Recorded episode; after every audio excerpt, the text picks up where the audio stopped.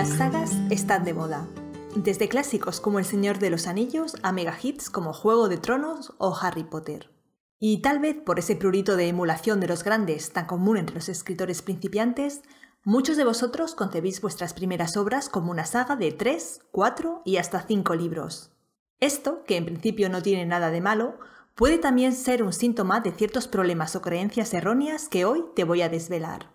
Soy Natalia Martínez, profesora de novela en sinjania.com. Además de excelentes cursos para escritores, en nuestra web encontrarás un blog con cientos de artículos que te van a ayudar a escribir mejores obras. Sin fórmulas mágicas, porque para escribir no las hay. Hoy te voy a hablar sobre algunas de las razones que impulsan a ciertos escritores para escribir una saga y cómo podrías estar equivocándote si lo que te impulsa a escribir una serie es una de ellas. Antes de empezar a escribir tu saga, Quiero que te plantees si lo estás haciendo por alguna de estas razones que te voy a dar, o si de verdad la historia que quieres contar tiene que ser escrita bajo la forma de una serie de varios volúmenes.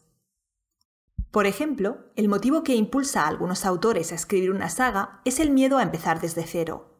Embarcarse en la escritura de una novela es todo un reto. Al principio todo es oscuridad. Tan solo tienes una idea a la cual te aferras como a un cordón de seguridad dentro de un laberinto. Vas siguiendo tu idea con esfuerzo, errando a veces el camino para reencontrarlo de nuevo.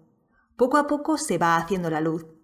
Ya sabes quién va a ser tu narrador, conoces a tus personajes, tienes claro el conflicto. Para cuando empiezas a sentirte cómodo en tu historia, estás ya en el clímax y el desenlace comienza a vislumbrarse. Pero tú no te quieres ir de la historia. Sobre todo porque concluirla implica que tendrás que empezar de cero otra vez con una nueva idea. De nuevo vagarás en la oscuridad, de nuevo tendrás que afanarte por descubrir quiénes son tus personajes y desovillar la madeja en busca de su comienzo y de su final. A no ser que decidas prolongar esa historia. Puedes llevarla un poco más allá, dar otra vuelta de tuerca a la trama, idear nuevos avatares y escribir un segundo, un tercero e incluso un cuarto libro sin tener que volver a vivir las angustias del parto. El problema si haces esto es que te arriesgas a escribir una saga chicle. La historia es la que es, y si decides estirarla, te arriesgas a que pierda consistencia. El conflicto se diluirá entre un montón de escenas irrelevantes. Habrá más relleno que enjundia solo porque tú te has obstinado en escribir una saga. A menudo en mi trabajo de asesoría me encuentro con sagas que en realidad son una sola novela, alargada gracias a introducir mucho relleno y dividida luego en partes. La primera parte de la saga es el planteamiento. La segunda, e incluso las dos siguientes, se corresponden con el desarrollo, y la última entrega vendría a ser el final. Sin embargo, como cada parte ha sido alargada de manera artificial, carecen en realidad de una estructura sólida y de un arco argumental bien tensado. Hubiera sido mejor escribir una única buena novela que varias mediocres. Cuando se está a punto de finalizar una obra, es normal sentir cierto vértigo al pensar en volver a comenzar el laborioso proceso desde cero para escribir una nueva novela. Sin embargo, no permitas que te entre el pánico. Antes bien, piensa en lo bien que te lo has pasado escribiendo, en lo mucho que has disfrutado creando. Has escrito una novela y puedes volver a hacerlo tantas veces como quieras. No tienes por qué quedarte anclado en una misma historia para siempre. Otra razón equivocada para escribir una saga es el temor a no tener más ideas. Tuviste una idea para escribir una novela, pero agotada esta ya no se te ocurren más temas o argumentos sobre los que escribir. Sin embargo, piensas que puedes seguir tirando de la idea primera y escribir varios libros sin necesidad de buscar nuevos argumentos o personajes. La creatividad es un músculo y como tal puede y debe ejercitarse. También la tuya. Manténla en forma suscribiéndote al canal para no perderte ninguno de nuestros nuevos inspiradores episodios. Mi consejo es que mantengas un cuaderno de ideas donde ir reuniendo todas las que se te ocurran, por descabelladas que parezcan, Así tendrás un granero al que acudir cuando quieras buscar nuevos temas y argumentos. Acostúmbrate a llevar tu cuaderno contigo y verás que día tras día lo vas llenando de ideas que un día pueden convertirse en el núcleo de tu próxima novela. Pero incluso si no tienes ese cuaderno, tu imaginación es un manantial del que fluyen ideas. Sintoniza con ella y permanece a la escucha. Ya verás como más pronto que tarde un personaje te susurra su historia. No alargues una novela hasta convertirla en una saga solo porque piensas que no hay más historias dentro de ti. Dale alas a tu creatividad. Otra de las razones para embarcarse en la escritura de una saga, y tal vez de hecho la más común, es que te has enamorado del mundo que has creado como contexto para tu historia. Déjame contarte un secreto.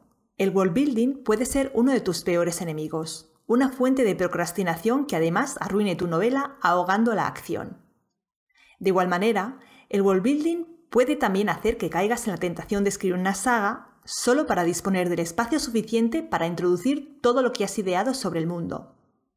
Porque el caso es que has creado un sistema político, una religión, 20 razas y un mapa detallado en el que no solo las ciudades, sino también las montañas, los ríos y los valles tienen nombre propio. Y como es obvio, ahora no puedes dejar que todo eso quede fuera de la novela. Has invertido demasiado tiempo. Aunque no es solo una cuestión del tiempo invertido es que simplemente te gustaría habitar ese mundo para siempre. No quieres abandonarlo, así que, ¿por qué no tirar un poquito más del hilo de la historia y alargarla durante varios volúmenes? El problema en este caso es que tendrás mucho contexto, el mundo, pero poca acción, el argumento. Y los lectores no leen novelas por el mundo donde transcurren, sino por lo que sucede en ellas. Aunque te resulte doloroso, planteate eliminar todas las partes referidas al mundo que resulten superfluas en tu novela, aquellas que no afecten de verdad a los personajes o a la acción. Puede que te sorprenda descubrir que los tres libros que tenías proyectados se quedan en tan solo uno. Tal vez la peor razón para escribir una saga es creer que es una buena táctica de marketing. Si un lector lee la primera parte de tu saga, querrá leer la segunda y la tercera, y la cuarta y la quinta. Eso significa que vender un libro prácticamente te asegura vender de manera automática los siguientes. ¿Has oído ese argumento antes? pues cógelo con pinzas. Es cierto que hay una verdad indiscutible en marketing. Resulta mucho más sencillo vender a quien ya te ha comprado una vez. Pero para conseguir esa segunda compra tienes que tener tu maquinaria de ventas bien afinada. Un buen mensaje de marketing bien enfocado a tu lector ideal y una plataforma de autor a pleno rendimiento. Y la realidad es que si tienes todo eso, vender libros no te resultará difícil. Si tienes una comunidad de lectores fieles, leerán tu libro aunque no sea una continuación del anterior. Y si no la tienes, da igual que escribas una continuación. Si no has sido capaz de vender el primer libro de tu serie, ¿qué te hace suponer que serás capaz de vender el segundo? Escribir una trilogía no te asegura ventas. Hacer buen marketing, sí. Mi compañero Edu Molina te ha hablado ya mucho de marketing, así que no te pierdas sus episodios si te interesa el tema. Por no mencionar el hecho de que uno de los requisitos para conseguir una segunda venta de un mismo comprador es tener un buen producto. Si el lector no ha quedado satisfecho con tu primer libro, su interés por los siguientes va a ser escaso. Pero tú has escrito una saga chicle, alargando a base de relleno una historia que daba para una única novela, solo porque has leído que es una buena técnica de marketing. Hay poca acción y retrasas el desenlace hasta el volumen 5, así que solo consigues lectores decepcionados que seguro que no comprarán la siguiente entrega. Y todavía hay una razón más por la que deberías plantearte si escribir una saga es una buena idea, la edición tradicional. Si tienes claro que tu opción de publicación pasa por la edición tradicional, tienes que saber que a los editores no les apasionan las sagas. No quieren oír hablar de un segundo libro, menos aún de un tercero o un cuarto, hasta no saber cómo van las ventas del primero. De manera que si en tu carta de presentación mencionas al editor que el original para el que reclama su atención es la primera parte de una serie, puede que seas descartado de antemano. Después de escuchar todo lo anterior, tal vez te hayan entrado las dudas. ¿Me aconsejas entonces que no escriba una saga? Para nada. Puedes escribir una saga si lo deseas. Solo te aconsejo que te asegures de que no vas a hacerlo por una de las razones anteriores.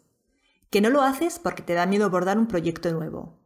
Que no lo haces porque piensas que no tienes más ideas que no lo haces porque te has excedido en la etapa de world building y ahora no quieres dejar fuera nada de lo que has creado, y que no lo haces como una estrategia de marketing.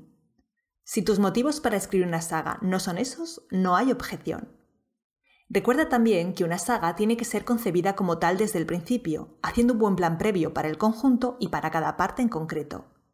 Solo así te asegurarás de crear un arco argumental sólido que recorra la historia completa, desde el primer al último volumen a la vez que harás que cada parte de la saga tenga el suyo propio. Solo así te asegurarás de no escribir una saga chicle que haga sentir a tus lectores que has estirado una historia que podría haber sido magnífica contada como una novela exenta. Hemos llegado al final. Espero haberte convencido del grave error que supone escribir una saga por alguna de las razones que te he mencionado. Te espero la próxima semana en el que será el último episodio de la temporada. En él te voy a contar qué es un cliffhanger y cómo usarlo. Una técnica muy efectiva para lograr que el lector no pueda dejar de leer hasta llegar al final de la novela y de eficacia probada. Ya lo usó Dickens en el siglo XIX. Espero que no te lo pierdas.